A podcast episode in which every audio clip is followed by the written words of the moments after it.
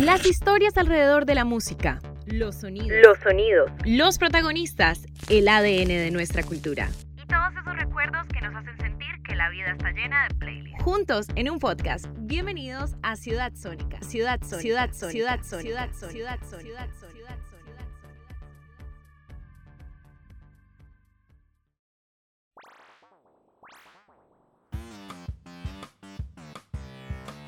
Bienvenidos a todos a un nuevo capítulo de Ciudad Sónica.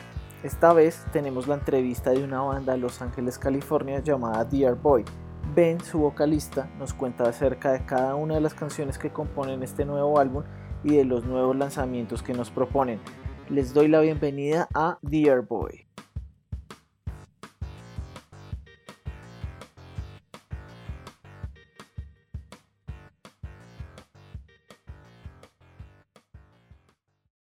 Hi Ben, how are you? I'm doing good, Andres. How are you? Welcome to Ciudad Sónica. Thank you so much for having me.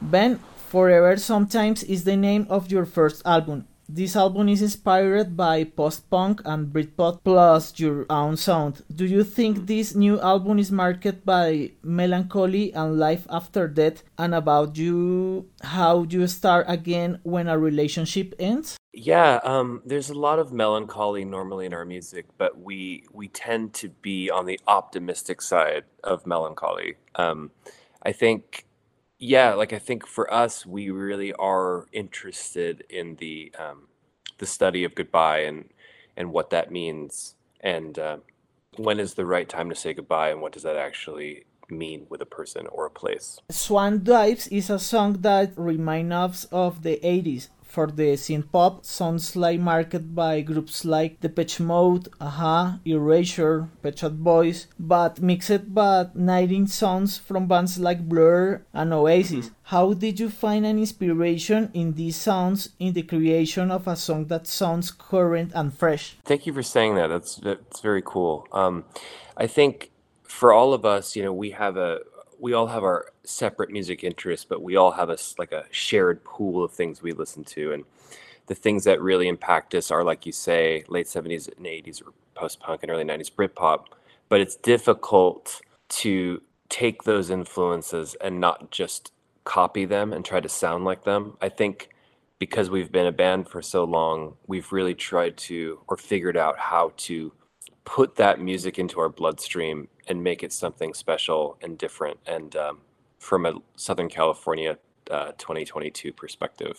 The album is a journey from a different life situations that make us think that this one of an invitation to live the life plenty and fully now when the digital world takes away from the majority of your time and we are not longer seeing what we considered important do you think we need to live more real moments and separate ourselves more from the virtuality?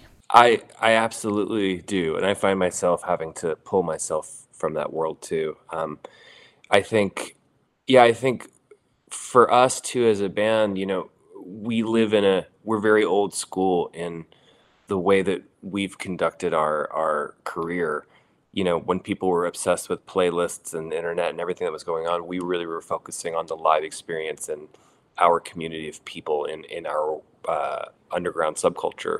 So, to us, we've experienced real joy by connecting with our fans in a real way, and I think that's indicative of how I think we should all live our lives. Like it's real when you're with people, and it's real um, when you're having a shared experience. Ben, could you please invite people to listen the new album and watch the new Swan Dives video? Absolutely. I, I welcome all of our, our new friends to come and uh, follow us on social media and watch our, uh, our, our very sweet video for Swan Dives. Thank you so much for the interview. I would like that you send love to all the people who are listening to us in Ciudad Sónica. Okay.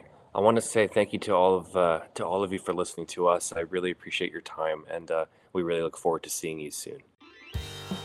Muchas gracias a Ben y a Boy por la entrevista. Les recomendamos a todos seguirnos en nuestras redes sociales para que estén enterados de los nuevos capítulos que vienen. Soy Andrés Moreno y les doy un agradecimiento muy especial y los esperamos en un nuevo podcast de Ciudad Sónica.